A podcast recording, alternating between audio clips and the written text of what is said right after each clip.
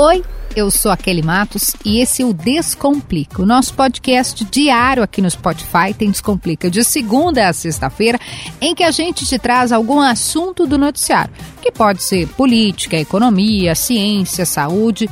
A regra é clara, é de um jeito fácil, descomplicado mesmo. E o episódio de hoje não poderia ser diferente. A gente vai falar sobre a invasão da Rússia na Ucrânia o ataque militar autorizado executado pelo governo de Vladimir Putin. Muita gente se pergunta: estamos diante de uma iminente terceira guerra mundial? Dá para comparar essa invasão da Ucrânia com aquilo que foi feito lá atrás pela Alemanha nazista e as consequências disso tudo? Respira, vem comigo, a gente vai descomplicar. Descomplica, Kelly. Mas antes de começar o nosso episódio propriamente dito, eu sempre te lembro, aqui em cima no Spotify, se você está ouvindo no Spotify, na plataforma, no aplicativo, tem as cinco estrelinhas, a classificação, igual no Uber, que é para a gente classificar e essa classificação ela tem uma razão de ser. Quando a gente bota todas as estrelinhas, né? Quando o conteúdo é visto como um bom conteúdo, ele chega em mais gente, ou seja, mais gente vai ficar sabendo, vai ficar entendendo sobre o conflito estabelecido na Rússia, na Ucrânia, tudo isso que envolve o cenário internacional. O episódio de hoje vai nos falar sobre esse conflito que está posto entre Rússia e Ucrânia, a invasão aconteceu, as tropas militares atingindo diversas regiões ucranianas. As autoridades absolutamente preocupadas com o que está acontecendo e muitas dúvidas que vocês encaminharam para a gente sobre a origem desse conflito, a gente vai tentar responder nesse episódio de hoje. E para me ajudar a descomplicar, eu trouxe um convidado absolutamente especial. Eu não vou perguntar, não vou nem contar para vocês a idade, né? Não vou entregar a nossa idade aqui, porque eu conheço Marcelo Reck há muito, muito tempo.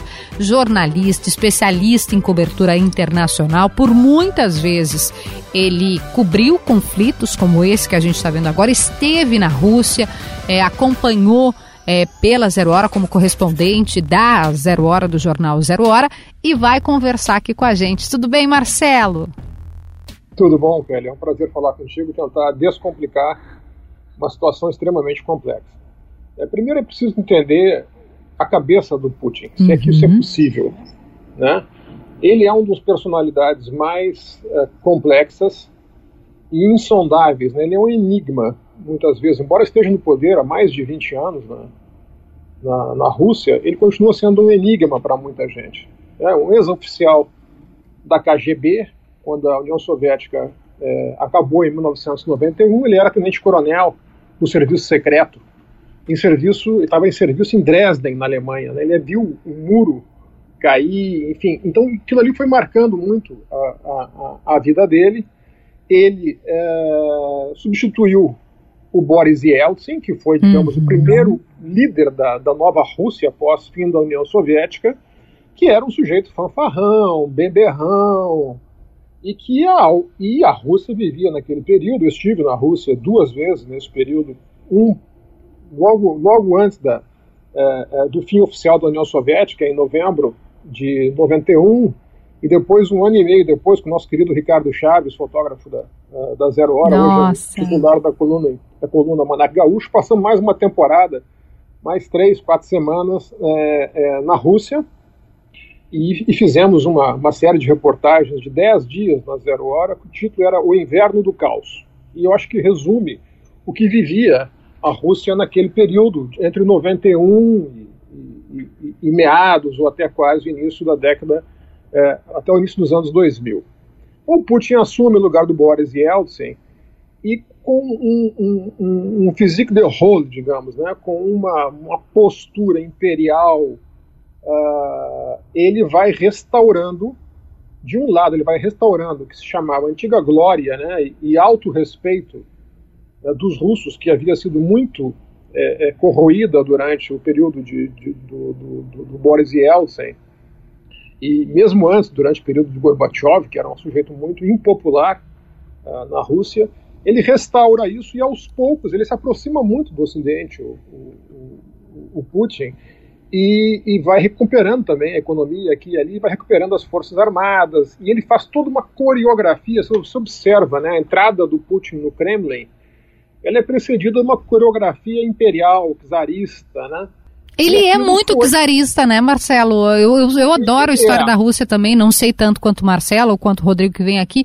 mas a impressão que eu tenho, se a gente buscar ali os Romanov, ele, ele é como se ele quisesse manter aquela autocracia, aquele governo de alguma forma é. totalitário, imperialista, né? De, de é, o poder é, eu sou o Deus, o poder, eu sou tudo. É, o Kremlin por si só é um dos lugares mais imponentes da Terra, né? E ele uh, exerce esse poder dentro do Kremlin, do Kremlin. Quem assiste a entrada dele no Kremlin, vê que os soldados impertigados, né, levanta o queixo, vira para o lado, faz uma coisa assim como se estivesse passando o, o czar. Uhum. Né? Então ele, ele, ele, usa recursos da coreografia do czarismo, que é ainda presente na, na, na, na psique é, russa, junto com uh, elementos do totalitarismo, soviético, uhum. que é a repressão a, a, a, todos os inimigos. Né? Simultaneamente, ele estabelece uma cleptocracia. Então, ele vive uma autocracia uh, com um poder quase imperial, que domina completamente o parlamento. A imprensa russa foi subjugada quase que integralmente. É, eu me lembro que em 2018, ainda em 17, aliás, melhor dizendo, eu entreguei um prêmio de liberdade de imprensa quando eu presidi o Fórum Mundial de Editores a um jornal russo. É, é, naquele ano foi o jornal russo, o, o, o Novaya Gazeta e a Maria Rissa, que ganhou o Prêmio Nobel da Paz. Né? Sim. É, é que acabaram dividindo. E o Novaya, Novaya Gazeta era um jornal que teve sete jornalistas assassinados entre eles uma famosa repórter que investigava ligações do Putin com a máfia. E o Putin, ele enriquece barbaramente. Né? O Putin é, pela Forbes, a revista Forbes, que faz essa contabilidade, um dos homens mais ricos do planeta. Não se sabe exatamente o tamanho da fortuna dele, porque está tudo dentro de várias camadas. Parece aquelas matriósticas, né? aquelas bonequinhas que tiram de né? uma de dentro da outra. Então são várias camadas em que o Putin, ele, ele oficialmente não é dono de nada, mas na prática ele é dono de muitos e muitos bilhões de dólares, assim como toda uma cleptocracia, que é o círculo íntimo dele, de poder, né, uh, que enriqueceu de uma forma brutal. E como é que eles enriqueceram? Isso eu assisti lá, vendo na prática, na, na própria União Soviética, depois na Rússia.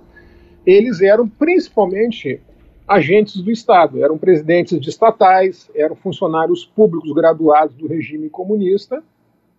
E quando houve a, a passagem do regime comunista para uma coisa que não sabia o que, que era, eles tinham os contatos certos e se adonaram das reservas minerais, das empresas estatais, das minas de níquel, dos campos de petróleo e assim por diante. Então formou uma elite, um péssimo nome para elite, na verdade, uma, uma, uma, uma elite corrupta uh, de ex-comunistas que se adonaram da, da, de, desse, dessa riqueza uh, que havia e de uma forma que chama-se tecnicamente acumulação primitiva de capital, uh, que é um pré-capitalismo, que é uma coisa selvagem, não tem nada a ver com o capitalismo atual. E eles formam hoje a base de apoio econômico ao Putin, porque são esses bilionários que são donos de clube de futebol, são donos ah, daqueles mega iates. Eu me pergunto como é que é, porque ele tem apoio na Rússia, né? E a gente não está é. entrando aqui, né? Cada um sabe de si, cada país sabe da sua soberania, mas né, dentro da Rússia, do que a gente ouve da Rússia, as pessoas gostam do Putin. Quem que dá esse apoio, Marcelo? É, basicamente, principalmente no interior, na, na Rússia, a gente geralmente enxerga a Rússia como Moscou, né? Verdade. Ou São Petersburgo, que são as cidades mais conhecidas, etc. Mas a Rússia, na verdade, é, uma, é, um, é, um, é um continente gigantesco, né, mais de duas vezes o tamanho do Brasil. Tem dezenas, centenas de milhares de vilarejos, onde vive uma pessoa, pessoas muito simples, né? Com, com, com, com, menor grau de sofisticação, digamos, de informação, etc. E que uh, uh, uh, sofreram muito com o fim do comunismo porque de uma hora para outra eles se viram muito empobrecidos, né? Foi uma transição muito violenta. O Ocidente também, vamos é, reconhecer, venceu a Guerra Fria e não soube fazer, digamos, uma incorporação desta Rússia sobretudo dessa Rússia profunda, ao sistema econômico internacional. Uh, e essas pessoas olham para o Putin uh, como alguém que restaurou a glória, né, o, o alto respeito, uh, diferentemente dos jovens. Né, os jovens, as novas gerações, gostariam de ser europeus. Né, a Rússia é um país europeu em grande parte, até os rurais é Europa oficialmente. E eles gostariam de pertencer à Europa, de, de, de, de fazer festa em Amsterdã, de, viajar pelo mundo, de trabalhar, em, enfim, em qualquer parte, nas, estudar nas grandes universidades como é o sonho de qualquer jovem, é, digamos, europeu.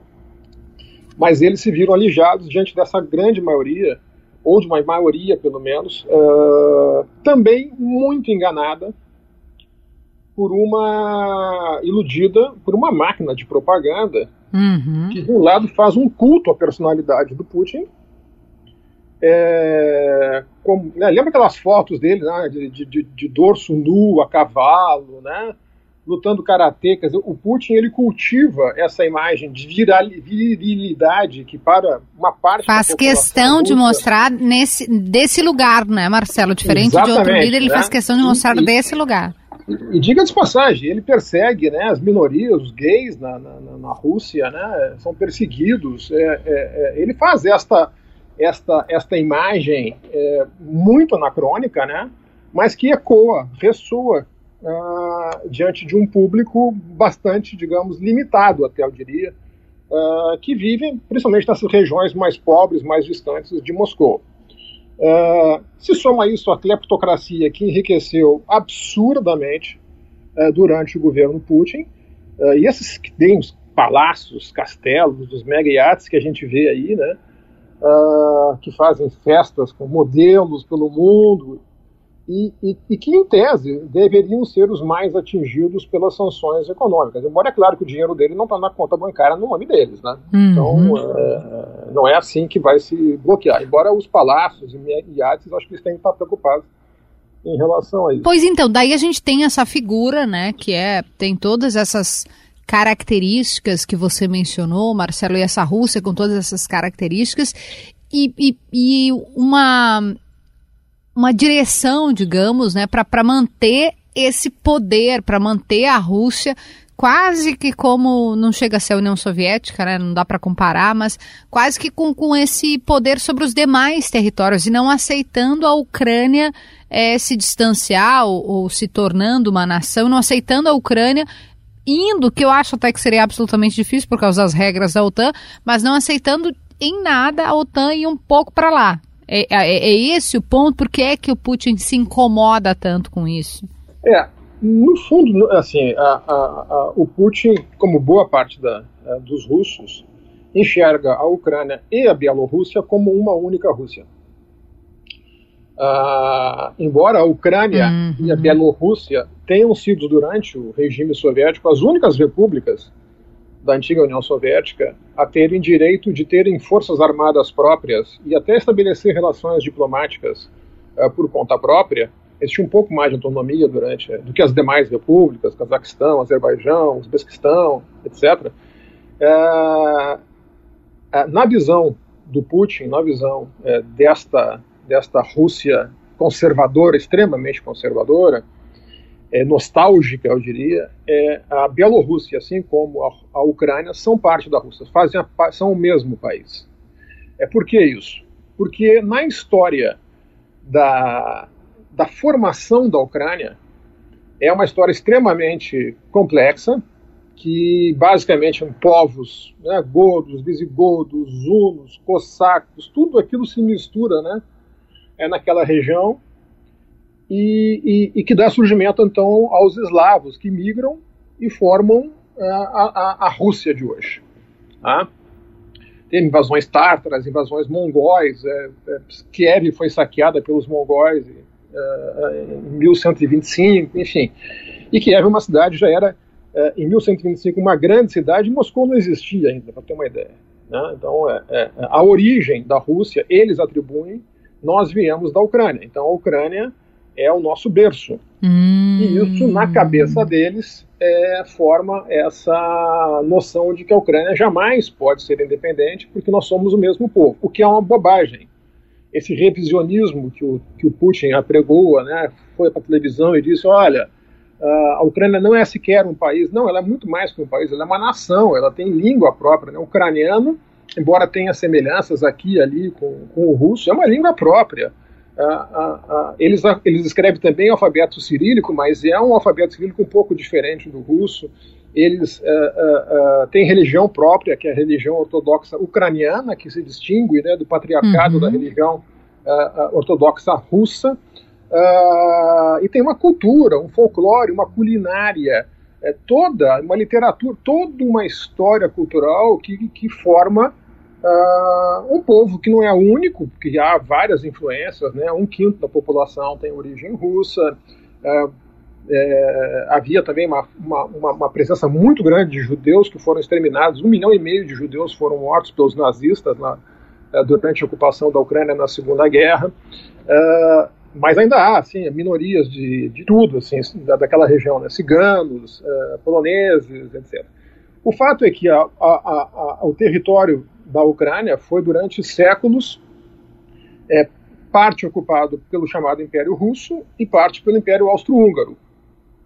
Ah, e, e, que com a dissolução, da, da, da, com o início da, União Soviética, né, na 1917, uhum. Ah, a Ucrânia recebe, então, de fato, um status ah, de país, dando vazão à sua condição de nação, assim como outras repúblicas uh, soviéticas mas foi muito maltratada durante a, a, a, Ucrânia é conhecida como já era conhecida e continua sendo como a cesta de pão uh, da Europa. Ah. Então tem uma grande produção agrícola. A Ucrânia ela tem uma produtividade enorme. A gente lembra que a gente estudava lá na, na escola, chamadas terras negras. Sim. É o solo negro, é a Ucrânia. A Ucrânia tem grande quantidade de um solo extremamente fértil para trigo e para e para batata, principalmente, beterraba que onde produz o açúcar, e ela é uma grande fornecedora de alimentos para a Rússia, para a Turquia, para o Egito, para a Europa e para ela mesma. E durante todo o Império uh, Soviético, ela gerava muito mais riqueza para o Império Soviético do que recebia em troca. Aí tem questão econômica, mais, né? Claro. Ela era bem mais próspera, bem mais rica do que a média da União Soviética. Então, de certa forma, a Ucrânia subsidiava uhum. outras repúblicas bem mais pobres, né? o Cazaquistão e a própria Rússia. Então, toda essa a, a, a, possibilidade da Ucrânia é, é, se tornar uma nação livre, independente e próspera, ou seja, uma nação com os princípios e valores da Europa Ocidental de hoje, os valores da Itália, da França, da Alemanha, da Holanda, da Dinamarca, é insuportável para o Putin e para essa noção conservadora que domina hoje a, a, a Rússia. Marcelo, é. É, é, é. interessante a gente pensar sobre essa perspectiva, né, de que o Putin jamais é, admitiria, e como não quer admitir, né, a, a Ucrânia sendo nação, e como fez no pronunciamento, e também não admitindo uh, que, que, sendo nação, que ela possa tomar suas próprias decisões de se tornar mais europeia e menos russa, por exemplo. E aí eu queria, você tocou na perspectiva econômica aí, né, na, no, no, solo, na agricultura, mas tem também, a, a, Ucrânia, ela é localizada geograficamente, o Rodrigo Lopes usa a expressão que ela é quase que um colchão, né, porque ela bate ali na Ucrânia, não, ela fica no meio da, da confusão toda. E eu queria, você explicou super bem isso pra gente na rádio também, e eu queria trazer aqui pro podcast a questão do gás Queria que você pontuasse, explicasse por que, que esse é um ponto nevrálgico da discussão. É, a Rússia, embora tenha tido uma recuperação econômica durante o regime de Putin, ela continua sendo um país com uh, uma economia modesta para uhum. os padrões mundiais. Né? É uma economia uh, uh, menor que a da Coreia do Sul.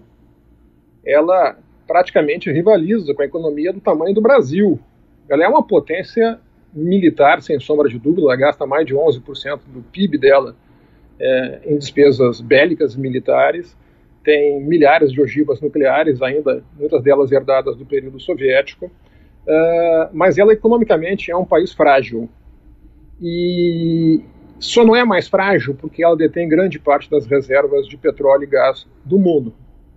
E é por meio da exportação de petróleo e gás, principalmente para a Europa, que ela, digamos, tem o seu oxigênio para manter reservas em dólares muito grandes, tem quase o dobro de reservas em dólares do que o Brasil, por exemplo, que está bem em termos de reservas uh, internacionais, e, e ela abastece por meio de gasodutos, um deles, inclusive, que passa pela Ucrânia, uh, de 30% a 40% do gás de alguns países europeus, entre eles a Alemanha. Uhum. Uh, e aqui vamos lembrar o seguinte, né? Uh, uma série de decisões, certas ou erradas, a meu ver, algumas equivocadas do ponto de vista da sustentabilidade, dificultaram a vida de alguns países, aumentaram a dependência econômica uh, da União Soviética, por causa da energia nuclear, por exemplo. Uhum. A energia nuclear é uma energia limpa, tá? uh, bem conduzida, né, bem administrada, bem gerida, com responsabilidade, com conceitos de qualidade, é uma energia limpa, não gera poluição, ou pelo menos gera muito pouca poluição diante de termoelétricas e, ou combustíveis fósseis. E a Alemanha foi, tá, está desativando a sua, a, a, a sua capacidade nuclear e com isso aumentou muito a dependência uh, dos combustíveis uh, fósseis, gás, né, não é tão poluente, mas é um combustível fóssil, que vem é, da, da Rússia. E, e, então, portanto, a Rússia tem dois grandes trunfos. Um deles é, é, saber que a boa parte da Europa se aquece no inverno e movimenta sua indústria a partir do seu gás. E o outro é, obviamente, o seu arsenal nuclear, que é poderosíssimo, capaz de destruir a Terra algumas vezes. Né?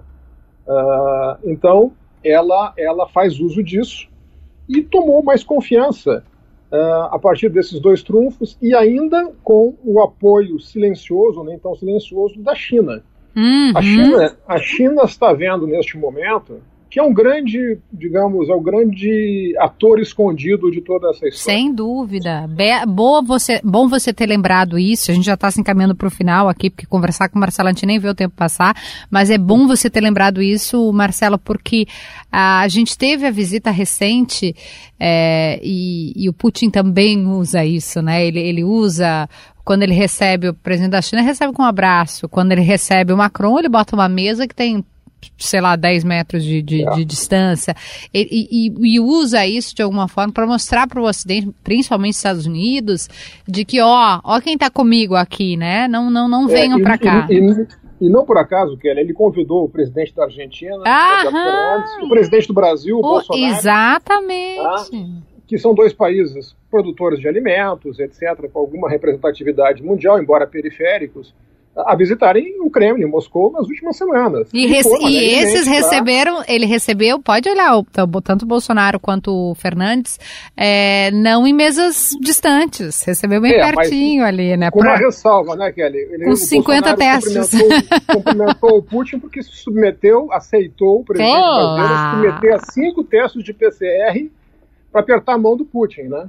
Claro. E o, e o Macron e o Scholz disseram, não, nós não vamos aceitar essa ser tão subservientes assim ao Putin aceitar fazer cinco testes feitos pela Rússia. Isso! Tá? Não é nem pelo seu médico brasileiro, é pelo médico da Rússia para poder apertar a mão do Putin. Não, então, e porque o é... presidente Bolsonaro, e aí a gente precisaria de outro episódio só para analisar isso, ele, né, diante de uma, uma, fragilidade na questão diplomática, né, ele não é recebido pelos líderes mundiais, no G20 é, ele ficou absolutamente destacado para o lado ruim, né, para destacado, que eu digo só ele ali, isolado, é a melhor palavra, e aí um, o líder que diz, não, peraí, senta aqui comigo que eu te recebo, ele foi lá e usou, né, tudo interesses. O Bolsonaro Uma queria... semana antes de invadir a Ucrânia. Não é? Né? Não, para diploma... é, o Itamaraty, é... para o Ministério das Relações Exteriores, os diplomatas com quem a gente conversa estão com os cabelos em pé, né? Porque a tradição é, diplomática do Itamaraty é... não é assim. Eu, eu, uma vez aceito o convite, não tinha como recusar, claro. diga de passagem. Mas o presidente brasileiro, seja ele quem for,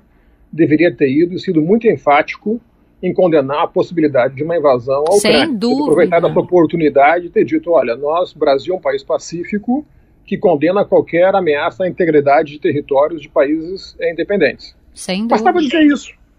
Não precisava ter sido solidário à Rússia, ter dizendo que a Rússia era, era um elemento da paz, buscava a paz. Assim, uma quantidade de asneiras assim, inacreditável que o presidente brasileiro fez e que eu acho que vai prejudicar muito o Brasil nas suas relações com a União Europeia e com os Estados Unidos nos próximos anos. Sem tá? dúvida. Piorar ainda mais.